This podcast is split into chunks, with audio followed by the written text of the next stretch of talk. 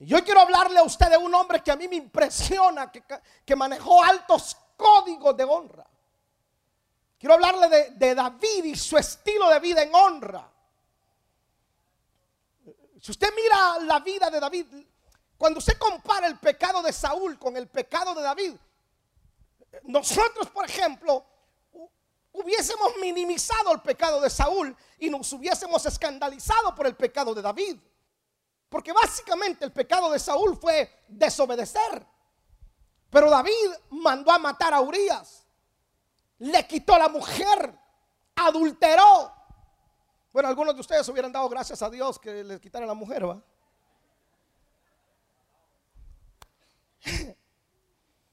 Usted mire qué pecadotes echó David. Y sin embargo, en Hechos 13, 22, dice la escritura: Quitado este, hablando de Saúl, quitado este, les levantó por rey a David, de quien dio testimonio diciendo: Esto es Dios.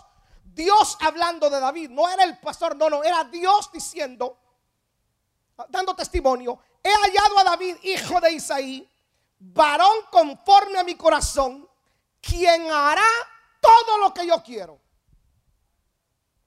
Y en otro pasaje Dios le dice a Salomón, anda delante de mí y sé perfecto como David tu padre. Y uno dice, perfecto David. Que Dios no lee la Biblia. ¿De dónde perfecto David? ¿Por qué David pudo ganarle el corazón a Dios? ¿Por qué David le, recibe el título de parte de Dios de ser el hombre conforme al corazón de Dios. Y que Dios se enamoró tanto de David, aunque tuvo consecuencias por sus faltas. Pero Dios se enamoró tanto de David. David se ponía a tocar y Dios derretía su corazón por David. nosotros predicamos de David muchos sermones sobre la victoria contra Goliat, sobre su pasión por la alabanza, por sus faltas. Pero necesitamos verlo desde el ángulo de los altos códigos de honra que manejaba David. Que David era impresionante en términos de honra. Usted no encuentra a David minimizando el tema de la honra. Por ejemplo, en Primera de Samuel 17, 25, si usted va conmigo, por favor. O para los que no traen Biblia, lo pueden ver en la pantalla cuando los de media despierten.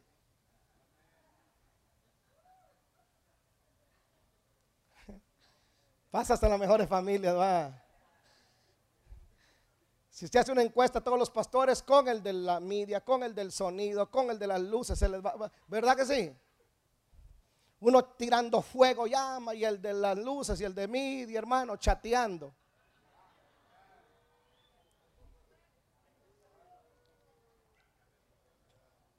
Yo solo me estoy ministrando con usted. Primero Samuel 17, 25 dice, y cada uno de los de Israel decía, ¿no habéis visto aquel hombre que ha salido? Él se adelanta para provocar a Israel. Al que le venciere, el rey le enriquecerá con grandes riquezas y le dará su hija y eximirá de tributos a la casa de su padre en Israel. Entonces habló David a los que estaban junto a él diciendo, ¿qué harán al hombre que venciere a este filisteo? O sea, las propuestas le, le sonó, ¿no? ¿Qué le harán al hombre que venza a este tipo? Le dice, y quitar el oprobio, porque ¿quién es este filisteo incircunciso para que provoque a los escuadrones de Israel? O sea, David escuchó estas propuestas. Primero David dijo, escuchó que le iban a dar la hija. Lo iban a enriquecer. Las dos propuestas estaban buenas. Yo considero que David vio a Goliat, nueve pies. Se vio él, guatemalteco de la nueva 5-4.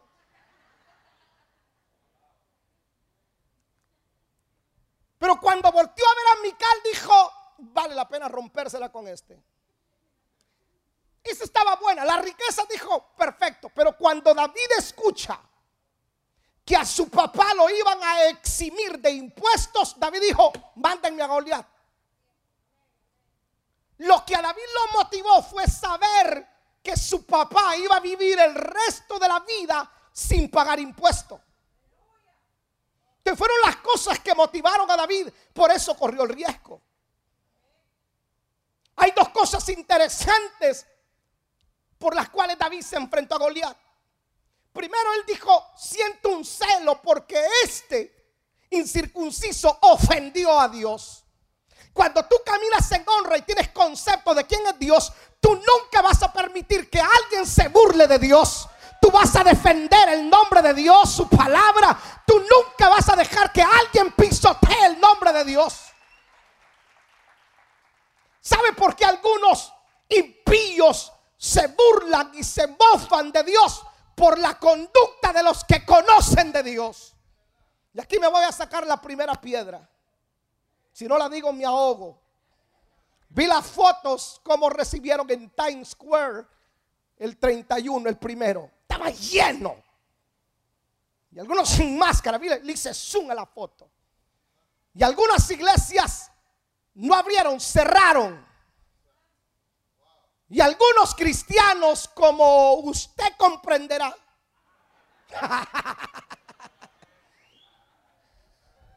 prefirieron al primo, al hermano, que estar en la casa del Señor. ¿Cómo los inconversos se van a convertir si nosotros le faltamos el respeto a Dios? Dios es grande, Dios debe ser primero. Pero ese era punto y aparte, era una coma nomás ahí. Ahora lo segundo que David lo motivó fue el bienestar de su papá, porque él dijo, no va a pagar mi viejito impuestos. En el capítulo 22, si usted va conmigo al capítulo 22 del primer libro de Samuel, verso 1 al 4.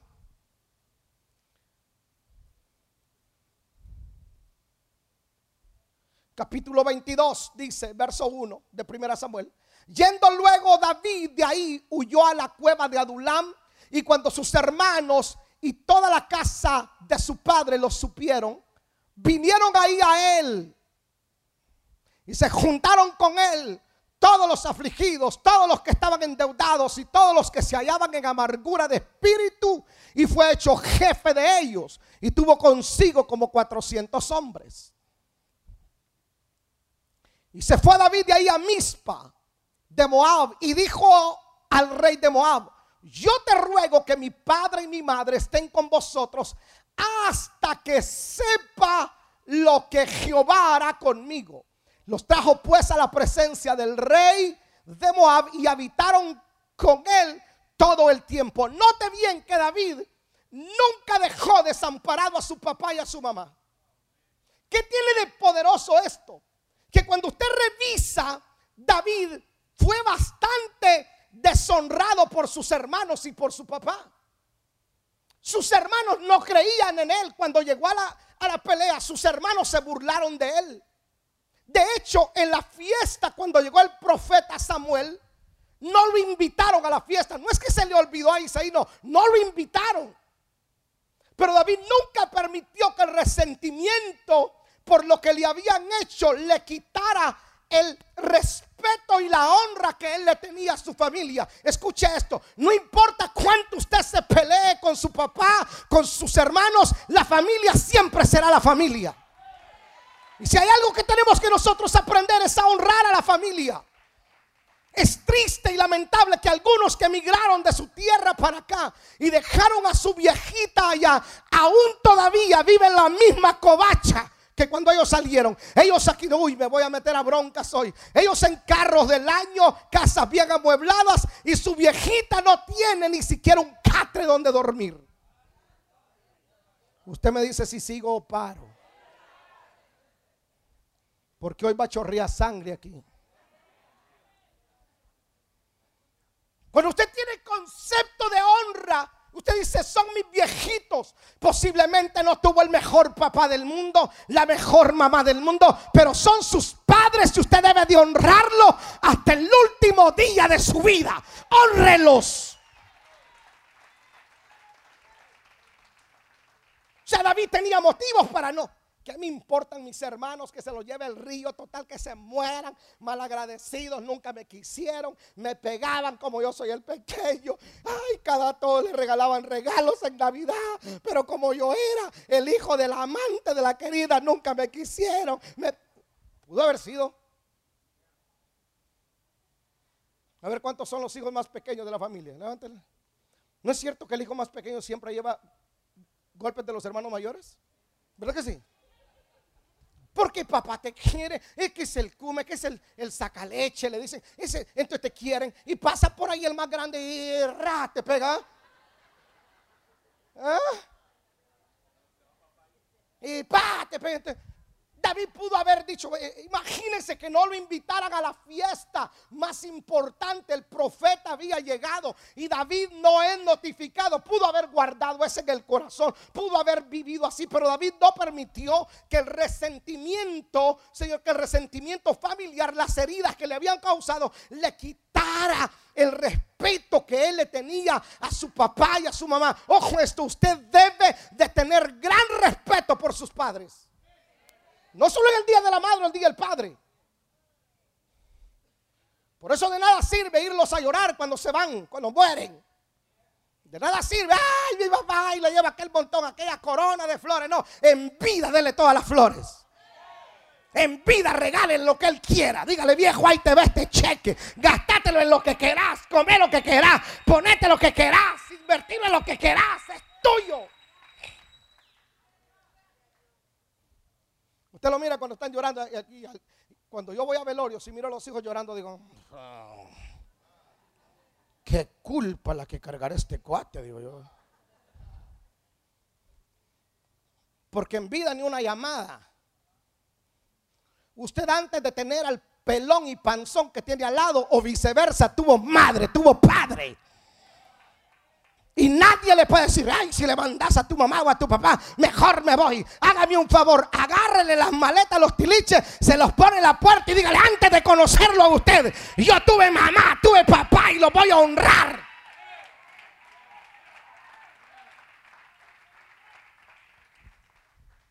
Le dije que esto se va a poner violento.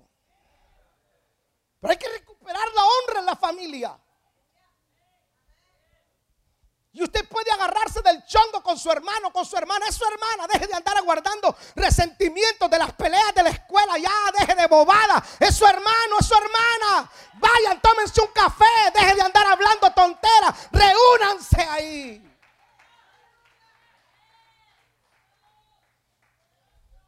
Yo tengo seis hermanas que hay días que quiero ahorcarlas a las seis. Una ya se me fue, me quedan cinco. Hay días que digo, Señor, Dios no solo martirizan a mis cuñados, sino a mí también. Pero son mis hermanas. Tengo mis sobrinos, son mis sobrinos. Y no importa lo que digan, lo que hagan cuando me busquen, ahí voy a estar para servirle. Tenemos que nosotros ver, mire, mire cómo comienza Malaquías. Malaquías se lo enseñé el, viernes. Malaquías comienza hablando del gran amor que Dios le tiene a la iglesia y reprochándole también el descuido que tiene la iglesia hacia él. Pero hay algo poderoso en Malaquías que Malaquías dice, y el Señor hará volver el corazón de los padres a los hijos y de los hijos a los padres. O sea, antes que venga el Señor va a haber una restauración familiar. La gente va a comenzar a respetarse, a honrarse. Si usted no ha honrado a su papá y a sus hermanos, vamos, honrelo.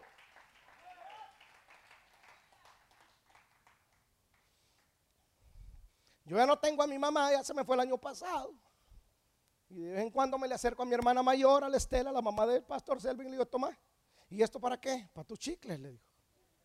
Es mi hermana mayor.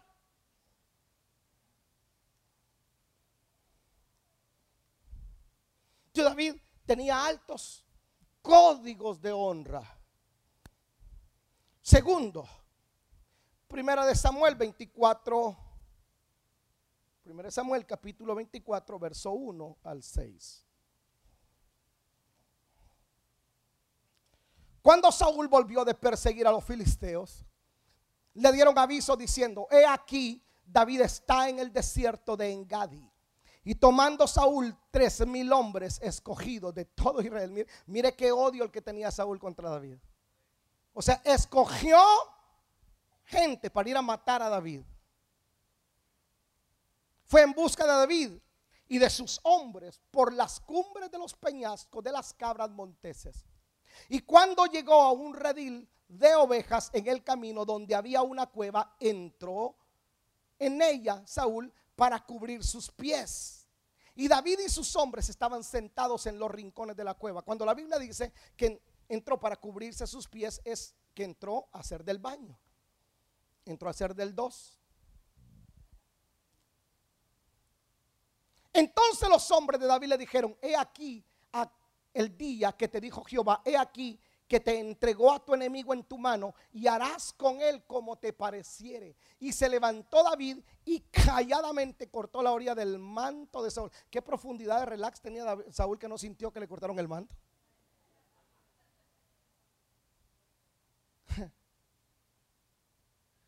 le cortaron el manto y el tipo no siente. Es que cuando vives con un corazón, con un corazón resentido, el diablo mismo se te acerca y no sientes. Es más, Dios mismo se puede acercar y no sientes. Por otro lado, cuando usted va al baño, es el tiempo más relajante que hay. ¿En serio? ¿Por qué cree que, ¿por qué cree que la gente se dilata tanto hoy viendo el teléfono? ¿Por qué no lo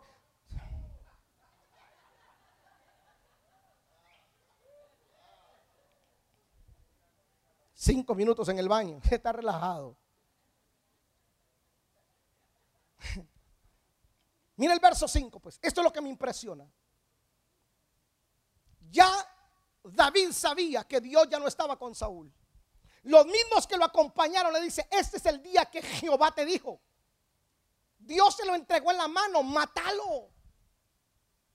Y David pudo haberlo matado, por supuesto, no hubiese sentido Saúl, lo hubiese clavado ahí y no hubiese, Saúl no, no se hubiese dado cuenta. Pero mire impresionantemente, David le toca el manto, le corta el manto. Y en el verso 5 dice, después de esto, se turbó el corazón de David porque había cortado la orilla del manto de Saúl. Se turbó. Si imagínese, David dijo, Dios de la gloria que hice le toqué el manto. El tipo se compugió y dijo a sus hombres, Jehová me guarde de hacer tal cosa contra, no dijo Saúl, no dijo ese. ¿Contra qué?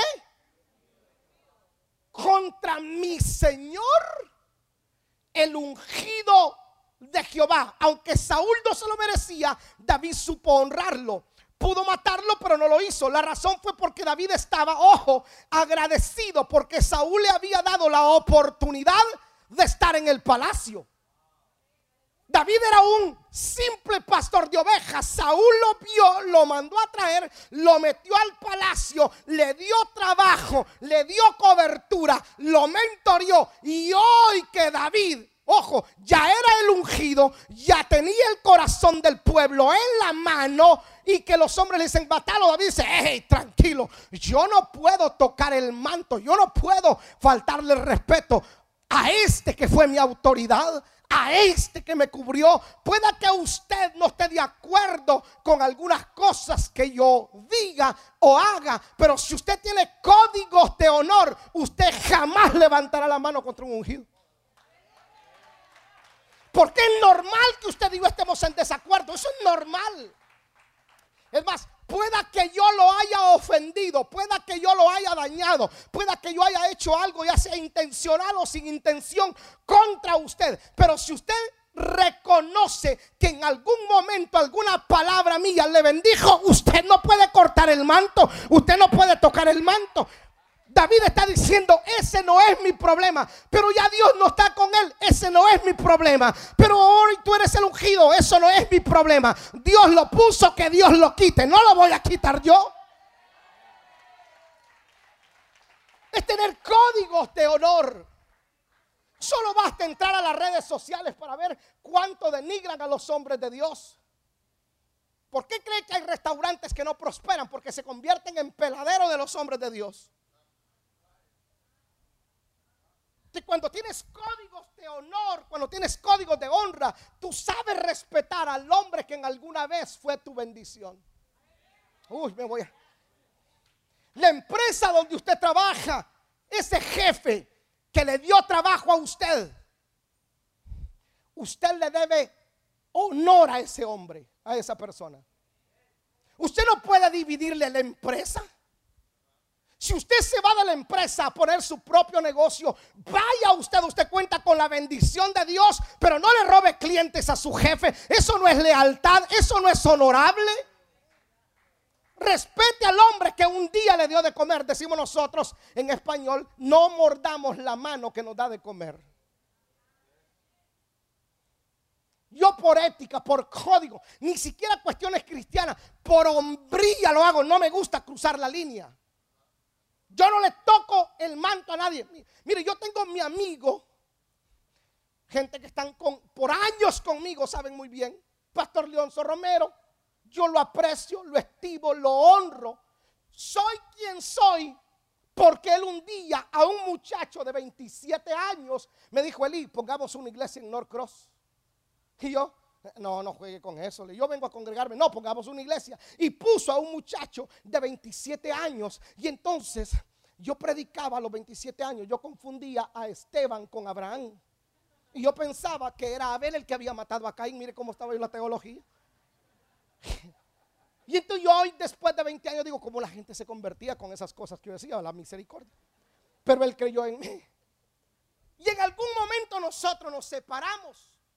Pero por 21 años yo he guardado respeto y honor a quien un día creyó en mí, a quien un día no vio a un muchacho de 27 años, vio a un hombre de Dios. Hoy, después de 21 años, pastoreamos la iglesia latina más grande de todo el estado de Georgia porque él creyó en mí. ¿Cómo yo voy a deshonrar al hombre que creyó en mí? Yo puedo predicar mejor que él. Pueda que sí pero te dio la oportunidad. No, me voy a meter otro. ¿Puedo ir un poco más adentro? ¿Escarbo más? Por eso hay proyectos que a algunos se les caen. Por eso hay proyectos que no funcionan. Porque esos proyectos no te los asignaron a ti, se los asignaron a tu jefe. ¿Cuándo fue la última vez que llegaste y le dijiste, jefe, Muchas gracias por el trabajo que me da.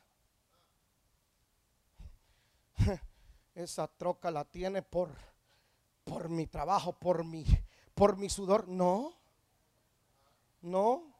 A ti te pagan por tu sudor. Él carga esa troca por su inteligencia, por su esfuerzo.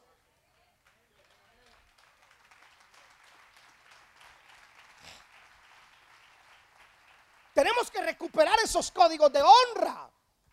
El honrar a nuestras autoridades, señores. Yo no estoy de acuerdo con muchas locuras que hacen nuestros gobiernos aquí en Estados Unidos y uno que otro bruto en Latinoamérica, pues. Pero la escritura dice que hay que orar por ellos. Necesitamos recuperar esos, e, e, esos principios, esos códigos de honra honrar, señores, a los hombres de Dios que son una bendición. ¿Sabe? Yo honro a mi pastor, era un ancianito. El hermano Andrés Zul era un ancianito. Ya, hermano, se dormía en los cultos. Literal, se dormía. Pero él me enseñó la escritura, posiblemente algunos errores teológicos, porque no tenía una Biblia, no tenía concordancia, no tenía todo lo que hoy aquí. Oye, hermano, algunos predicadores predican un montón de burradas porque no estudian, no leen, pues. Son vagos. Pero hoy hay tanto por escoger, hay tanto acceso. Pero ese viejito, ¿cómo yo voy a deshonrarlo? Si fue el que me trajo a Cristo. ¿Eh?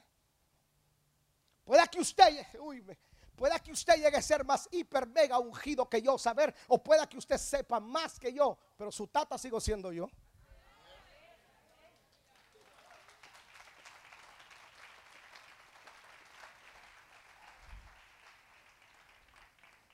Para algo va a servir un pan de estos días.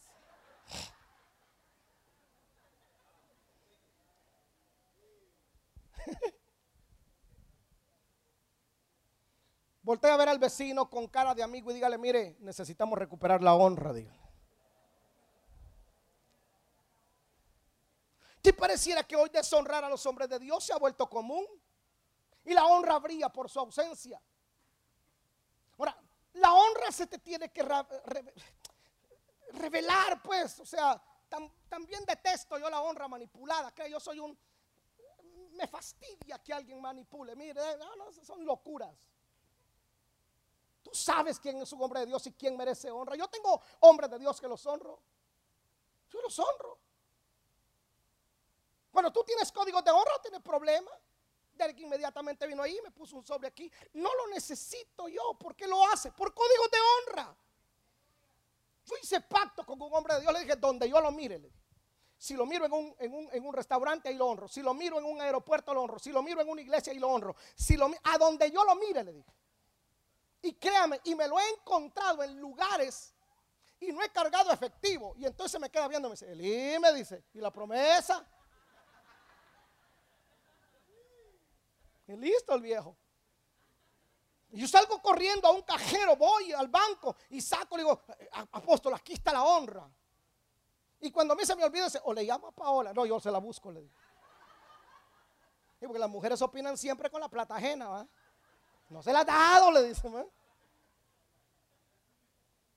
Donde lo mire, lo honro. ¿Por qué? Porque a mí me ha bendecido Él. Porque yo, esos códigos de honra, mire hermano, hay cosas que ni siquiera escritulares deberían de, deberían de revelárselo. Es cosa común.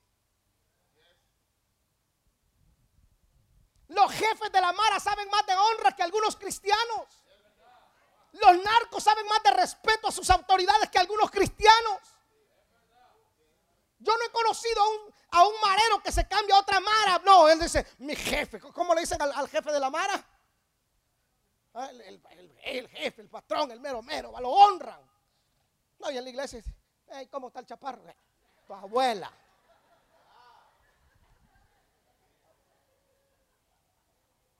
El pastorcito. Uh. Uno ya sabe que es chiquito y todavía te ponen en diminutivo. O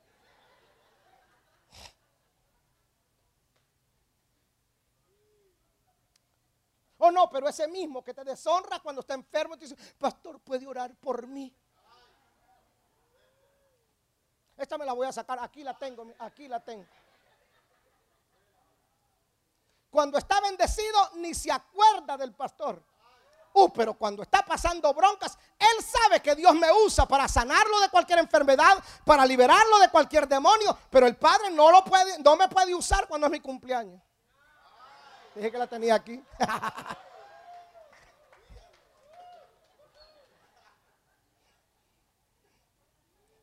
Esa fue directa, viejo. Estamos preparando el terreno para el 2022.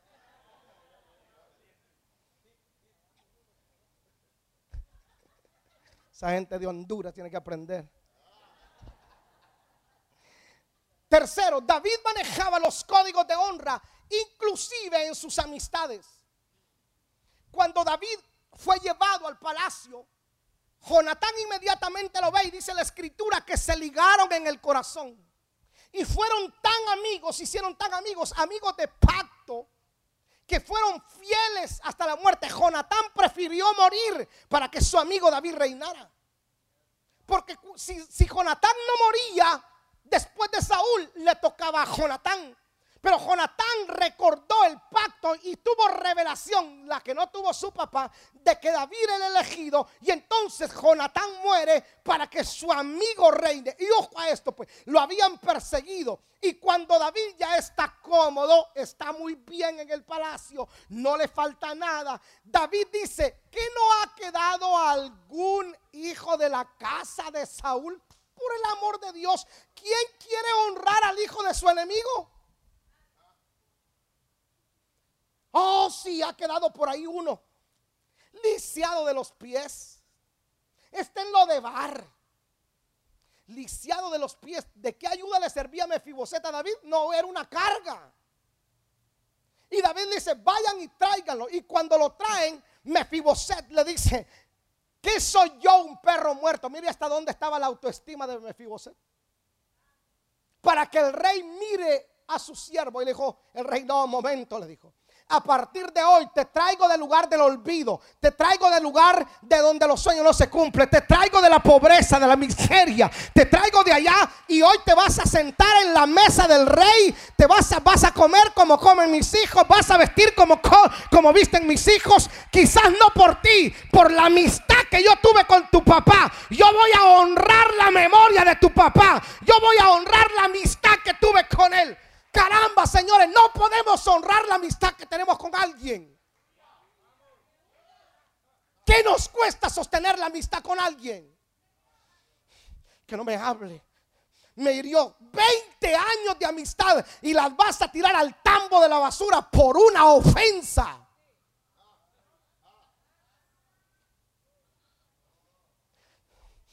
Es que ofendieron a mi papá. La abuelita de él ofendió a mi abuelita. Deja de estar jugada ya. Honre la amistad, hombre. Si usted le dio la mano a alguien y le dijo, soy tu amigo, sea hombre y sostenga esa palabra. Honre la amistad.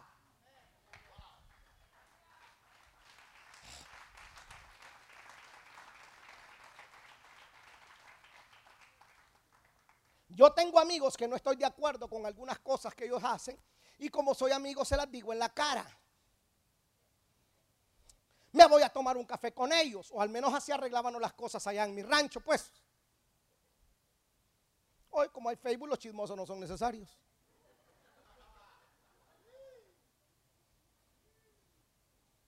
Venimos, vamos a arreglar las cosas. ¿Qué, qué pasó? Mira esto y ah, vaya. Arreglamos el asunto, a trompada, lo que fuera, pero seguíamos siendo amigos. ¿Ya? Todo moqueteado, revolcado, terminábamos abrazados de regreso a comernos unas pupusas. Estamos siendo amigos.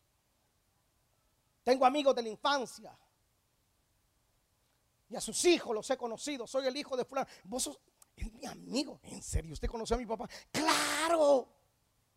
Y le prometo que si algún día me necesita un hijo de él, allí estaré. Por él no, quizás a él no lo conozca, pero a su papá sí. Escuche esto. Más le vale que usted honre, que aprenda a honrar. Porque si usted no cosecha, algún día alguno de sus hijos va a cosechar. Van a decir, uy, me recuerdo, este es el hijo de fulano, este es el hijo de Mengano, es el hijo de, de Sorto, ¿verdad? Sí, él ya no está, pero están sus nietos, sus tataranietos. Por amor a la memoria de él, voy a honrar a este. Por amor a lo que aquel me dio, el vaso de agua, el trabajo, voy a honrar a este. Honre a la gente, hombre. Vamos, voltea a ver al que tiene al lado y dígale, mira, aunque no te lo merezca, yo te voy a honrar, dígale.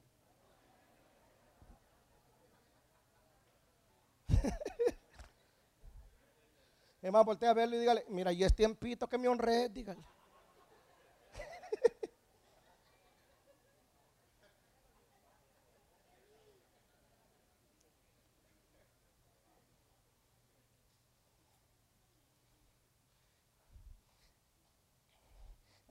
Soy un poco curioso. Bueno, en mi pueblo le llaman chismoso, pero yo aquí en América le llamo curioso. Usted va a un restaurante y mira a, los, a los estadounidenses, sobre todo a los blancos, si hay cinco, pagan cinco tickets, ¿verdad? ¿Usted ha visto eso? Nosotros los latinos nos peleamos, de veras, no, yo pago. No, no, no, yo pago. Uno dice, no, no, déjame pagar. Y una mesera un día se me acerca y dice, qué raro, es la primera vez que veo gente que se pelea por, pagar. Y claro, le digo, ahorita estoy pagando ahorita, le digo, son unos tacos, mañana lo voy a comer a papadeo, les toca a ellos.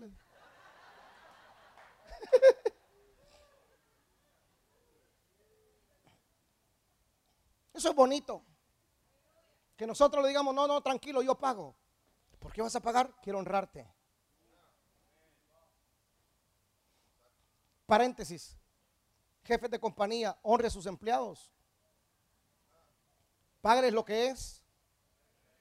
A mí no me han pagado, eso no les importa a ellos, ellos tienen familia, tienen que alimentar familia, págueles. En buen español, no se tranza, págueles.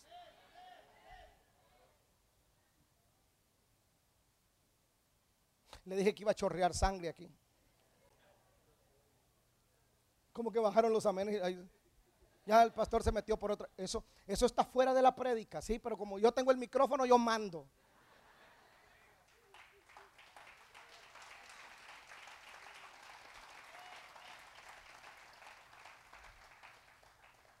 Segunda de Samuel capítulo 7.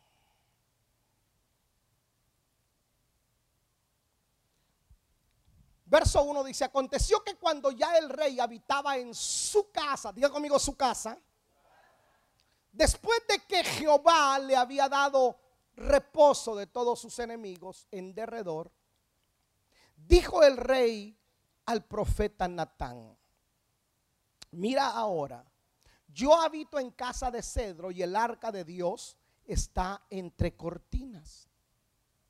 Y Natán dijo al rey, anda y haz todo lo que está en tu corazón, porque Jehová está contigo. Ya tenía la palabra del profeta, hermano. Paréntesis. A veces a los profetas también se les va las cabras. Porque Natán no estaba correcto ahí. Pero ahí esa, esa prédica se la cobro después. Aconteció aquella noche que vino palabra de Jehová Natán diciendo, ve y a mi siervo David, así ha dicho Jehová. mire pues, ¿cómo leería usted ahí? Ve y di a mi siervo, así ha dicho Jehová. ¿Cómo, leería usted? Tú me vas a edificar casa en que yo more tú me vas a edificar casa. Ciertamente no he habitado en casa desde el día en que saqué a los hijos de Israel de Egipto hasta hoy, sino que he andado en tienda en tienda y en tabernáculos y en todo cuanto he andado con los hijos de Israel, he hablado yo palabra alguna de las tribus de Israel a quien haya mandado apacentar a mi pueblo Israel diciendo, ¿por qué no me habéis edificado casa de cedro? O sea, Dios le está diciendo a David, yo no te estoy pidiendo casa. Yo nunca he pedido casa. Yo jamás le he dicho a algún profeta que necesito casa. Sino que David toma la iniciativa, reconoce que él vive bien. David dice, yo vivo bien, tengo casa, mi casa es de cedro.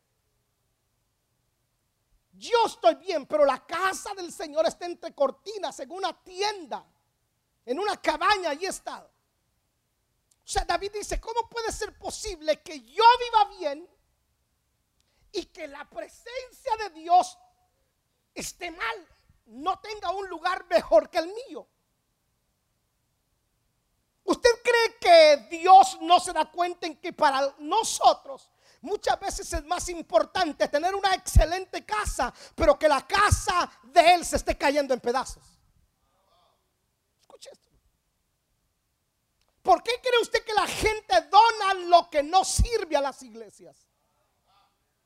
Usted no va a la mueblería, usted no va a Rooms to Go y dice, déme el, mejor amueblado de sala. ¿Cuánto cuesta? Mire, este vale mil y aquel diez mil. Deme ese diez mil. Lo voy a llevar para el lobby de la iglesia. Ah, ah.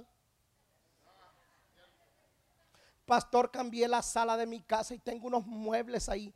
Los voy a traer a la iglesia. Y uno dice, pedazo de corazón de cielo, dice uno.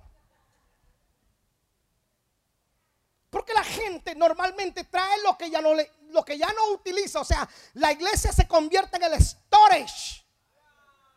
La iglesia se convierte en el pulguero de ellos. Lo, traen las bolsas de ropa y, las traigan. Mire, regáleselo a alguien, pero alguien lo necesita. Si a usted ya no le sirve, bótelo, regale lo que sea bueno. Vaya a la Walmart aunque sea, pero no regale cosas usadas. Hay una regla de oro, no hagas a otro lo que no quisiera que te hicieran a ti, ¿cierto? Entonces, mire los conceptos de que nosotros tenemos en la iglesia, pues. La iglesia que se caiga en pedazos, las sillas que estén todas rotas, pero yo tengo que estar bien, mi casa bien amueblada. Ajá. Y entonces el niño acaba de, está lloviendo y se pasa por ahí por el fango, por el lodo. Y entonces no lo lleva a la escuelita, sino que lo trae acá y el niño comienza a limpiarse el lodo en la carpeta, a brincar en las sillas, a romper las sillas con el lapicero y usted lo mira y dice, ay, es la iglesia. Ahí me avisa cuando compre casa nueva y muebles nuevos. Voy a agarrar unos tres terribles que yo tengo en la escuelita, que son hijos de Andrea. Los voy a ir a enlodar al campo y los voy a meter a su casa. Y les voy a decir, denle con confianza mis hijos.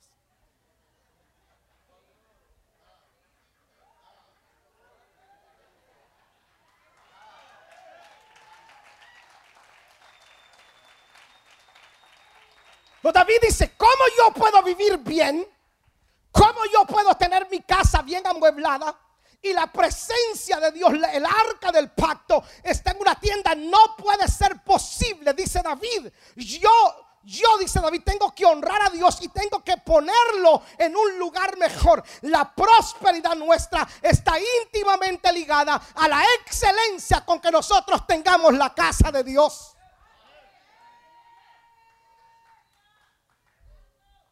Entonces, cuando usted trae a la iglesia algo que usted por no votarlo lo trae, usted está deshonrando a Dios. Para usted, la casa del Señor no es casa del Señor para usted.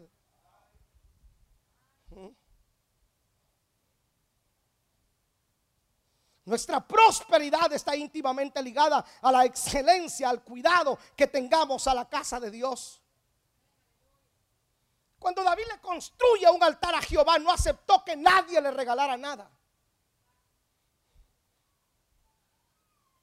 Le prometo que cuando edificamos esta casa, si oro hubiera tenido, yo le embarro oro en las paredes. Más de algún hermano estuviera ahí con un cuchillo y una cuchara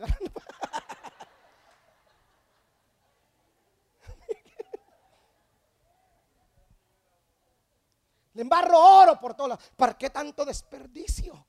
Uy, ¿por qué tanto lujo?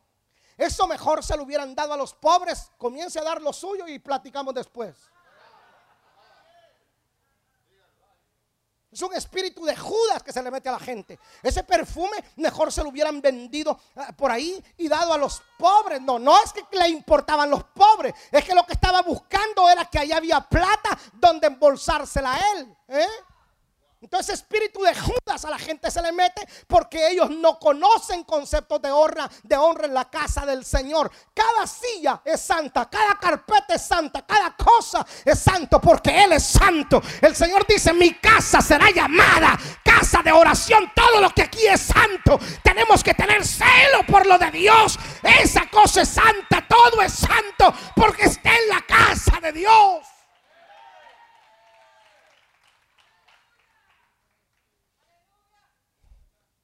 No sé si usted ya pensó con la palabra profética que nos dieron hace 15 días, creo que fue, ¿no? Hermano Víctor se suelta. Y créame, hermano, yo a Víctor le creo como profeta.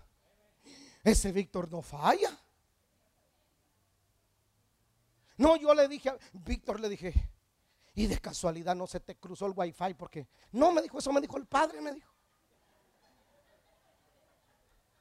Ya Víctor tiene conectado el wifi al cielo, hermano. Porque Víctor dice, 100 días de aquí en adelante. En abril tienen que comenzar a construir la otra iglesia. Y uno dice, mm, apenas voy terminando abajo. Y comencé a pensar, comencé a pensar, dije, las pantallas allá dije, tienen que ser más grandes. Las otras más grandes, las sillas dije, tienen que ser de esas de, cine, donde usted se sienta. Uh, ahí usted se va a dormir tranquilo. Sillas así de esas que usted mire, sillas que usted, usted así mire. Y para que usted, porque como lo amo tanto, para que, como, como veo que le pesa la Biblia, le vamos a poner una, una, tableta hacia atrás para que usted solo clique ahí, la Biblia le va a salir ahí. Y dice, ay, ¿por qué tanto lujo? Porque es la casa de Dios. Y si la casa de Dios está bien, yo voy a estar bien. A mí me va a ir bien. Si yo habito bien, Él tiene que habitar mejor que yo. Vamos, que alguien aplauda a Dios, que alguien grite, aleluya. ¿Por qué cree que a Salomón le abundaba la plata? El oro se le abundaba. La plata era contada como basura. En el tiempo de Salomón, usted iba y encontraba un montón de plata. Eh, usted. Había plata. Porque el hombre no escatimó, se lo voy a enseñar hoy en enero, ¿por qué Salomón fue tan próspero? Porque el hombre no escatimó para él Dios, la casa de Dios era primero. No puede ser posible que las iglesias cristianas, hermano, los nightclubs tengan mejor sonido que las iglesias.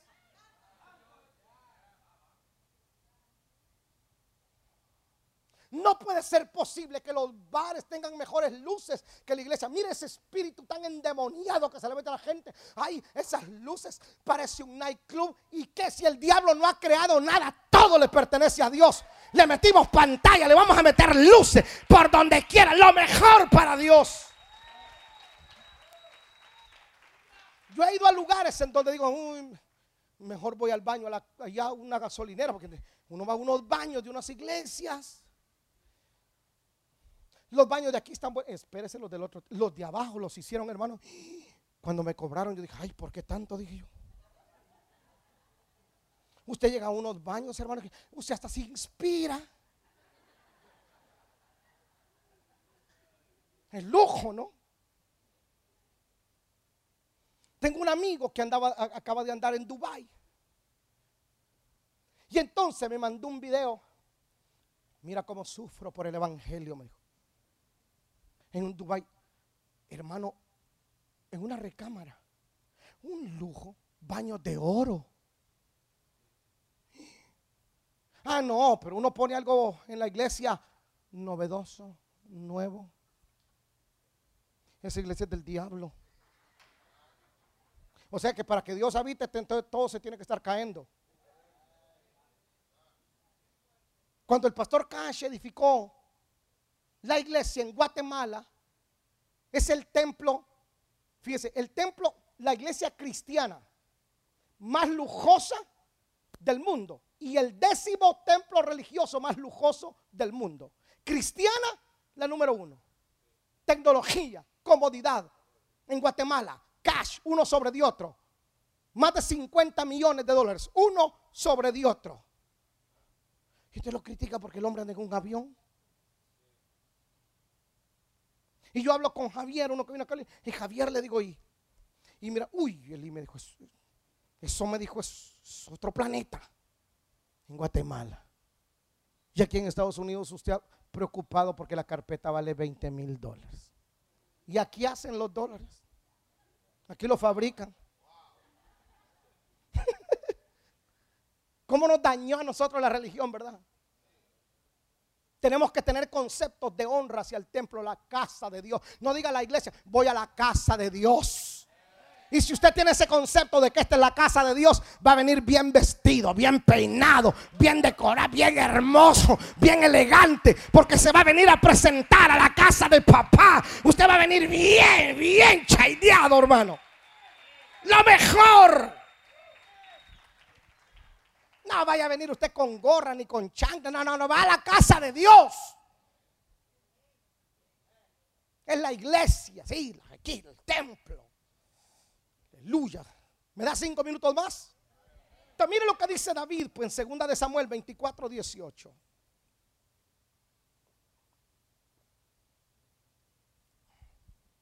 Y Gad, y Gad vino a David aquel día y le dijo, sube y levanta un altar a Jehová en la era de Arauna Jebuseo.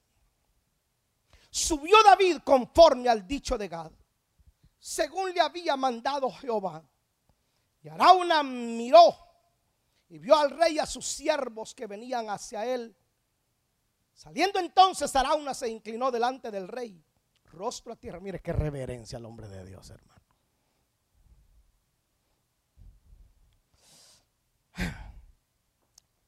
Y Arauna dijo, ¿por qué viene a mí el Señor el rey, a su siervo? Y David respondió, para comprar. Si hubiera sido alguno, ay, para que me dones un pedacito de tierra. Ay, edifico una, para comprar de ti la era, a fin de edificar un altar a Jehová, para que cese la mortandad del pueblo. ¿Te das cuenta por qué algunos lugares, algunas naciones, la mortandad no se no se detiene, la pobreza no se detiene. No importa quién gobierne, mientras no honren a Dios como Dios merece, va a seguir El país va a seguir de mal en peor. No importa si es quien sea. Pues. Y Arauna dijo a David, tome y ofrezca a mi señor el rey lo que bien le pareciera. Y aquí bueyes para el holocausto y los trillos y los yugos de los bueyes para la leña. Todo esto, rey Arauna, lo daré al rey. Luego dijo Arauna al rey, Jehová Dios sea propicio de ti. Y algunos, algún pastor me ha dicho, ay, qué bendición ya proveyó Dios. Aleluya, Ramajatarabay. David dijo, no, dijo David. Ah, tú no me vas a regalar nada a mí. Y el rey dijo a Arauna, no. ¿Cómo dijo? Mire, se lo voy a regalar. Usted mire, ahí póngalo en la iglesia. Y David dijo, no, no quiero nada regalado. Dios no es mendigo. No, dijo, sino por precio. ¿Qué tipo David, hermano? sino por precio te lo compraré. Porque no ofrecería a Jehová mi Dios holocausto que no me cueste nada. Vamos, eso se lo dije a Juan para que lo entienda Pedro. No, dijo David, yo no le voy a ofrecer a Dios algo que no me cueste. Algunos son más generosos con la mesera que con Dios. A Dios, señores, se le da lo mejor, lo que le cuesta. Que tú digas, valió la pena. Sudé, le di el primer mes al Señor. Deje de andar de pichicate. Estamos en mes de primicias. Prendí a Dios, le doy el mes de enero completo. Todo lo que entre, más se lo doy a Dios. Ay, usted porque tiene. No, si comencé cuando no tenía. Si no doy ahora porque tengo, no doy porque Dios necesite. Doy porque yo digo, señores, yo le voy a dar el mes de enero. Y se le entran 100 mil, 100 mil le doy a Dios. ¿Por qué? Porque Él se va a encargar de febrero, de marzo, de abril, de mayo, de junio, de julio, de agosto, septiembre, de marzo, de octubre, noviembre, diciembre. Que no me falte nada. Voy a vivir bien. Porque yo a Dios no le voy a dar algo que a mí no me cueste. Vamos, que alguien diga amén a ello.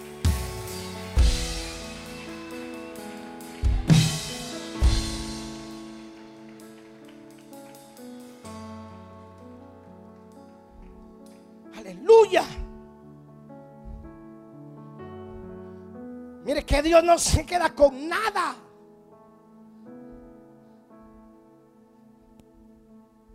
Dios no se queda con nada.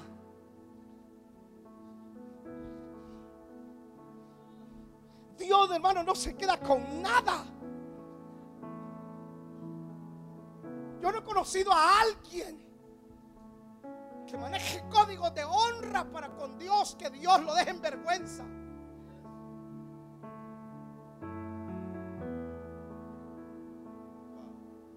Yo comencé a darle a Dios de cuando no teníamos ni para la leche de Elí con Paola.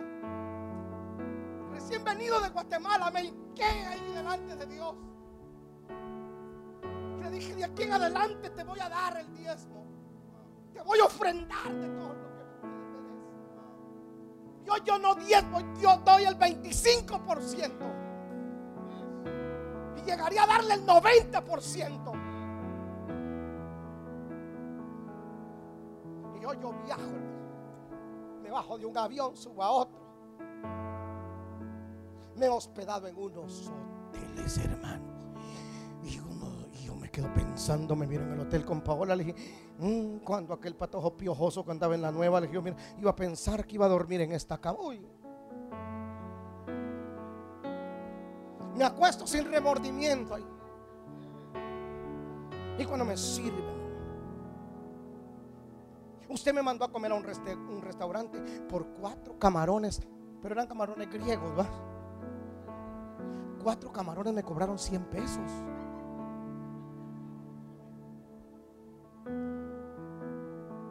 ¿Por qué tan caro? Si pagamos más por cervezas.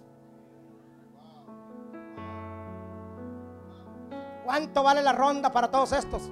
500 lempiras. Yo pago, chispisto.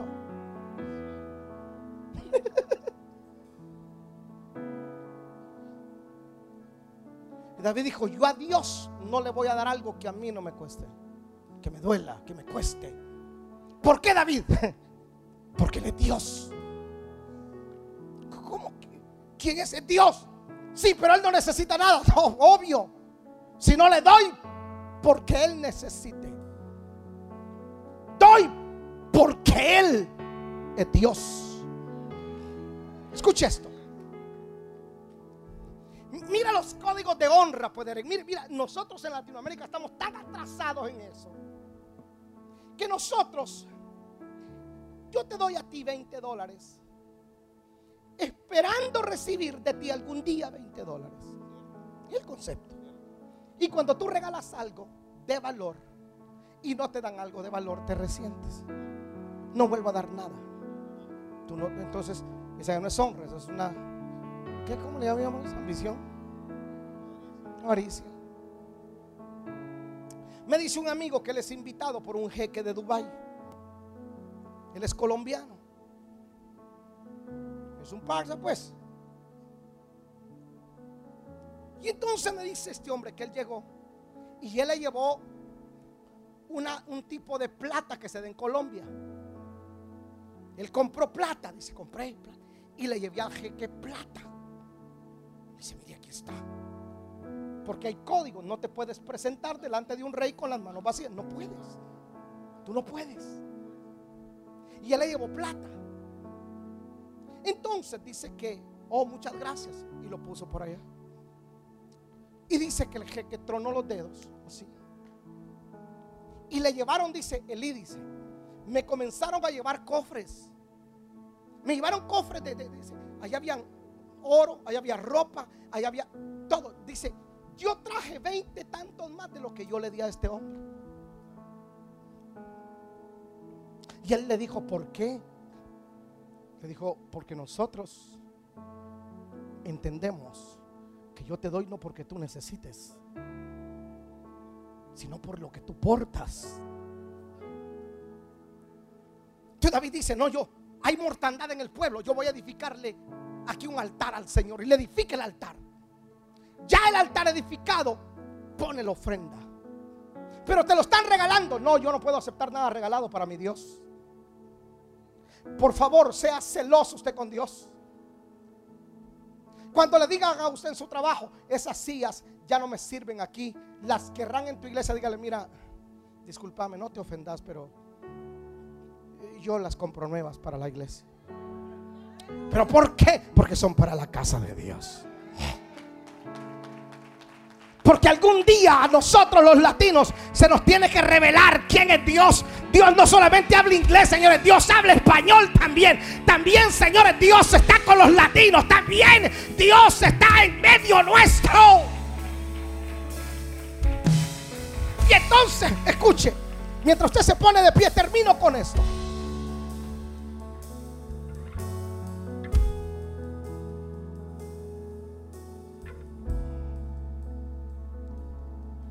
Mire lo que dice para terminar, 2 Samuel 7:11. Desde el día en que puse jueces sobre mi pueblo Israel, y a ti te da descanso de todos tus enemigos, así dice Jehová, te hace saber que Él te hará casa.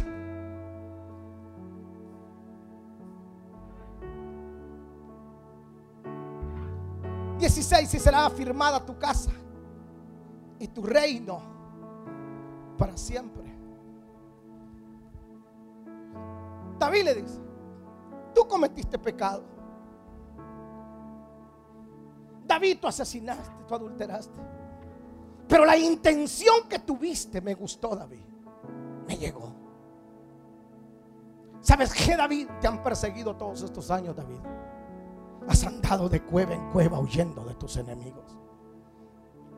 Pero a partir de hoy, David, te daré descanso voy a dar descanso de tus enemigos. Y la escritura dice que no se levantó después nadie contra David. Y cuando David ya estaba en el lecho de muerte, le llevaron una doncella. Murió con honra. Pero escucha esto. Pero luego le dice David, De tus lomos, David le dice. De tus lomos siempre habrá rey, David. Le dice. ¿Quién más de tus lomos? Tu reino será para siempre. Oh, pero adulteró, pero conocía honra. Conocía que el secreto está en la honra, en el altar. Oh, asesinó, pero conocía códigos de honra.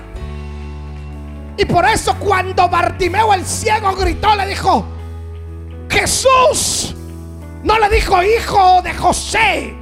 Le dijo Jesús, hijo de David, de David, del adúltero, de David, el de oro, el del altar, hijo de David. Y cuando Cristo venga en su reino, aleluya, Él será rey de reyes y David será príncipe, porque su reino es para siempre.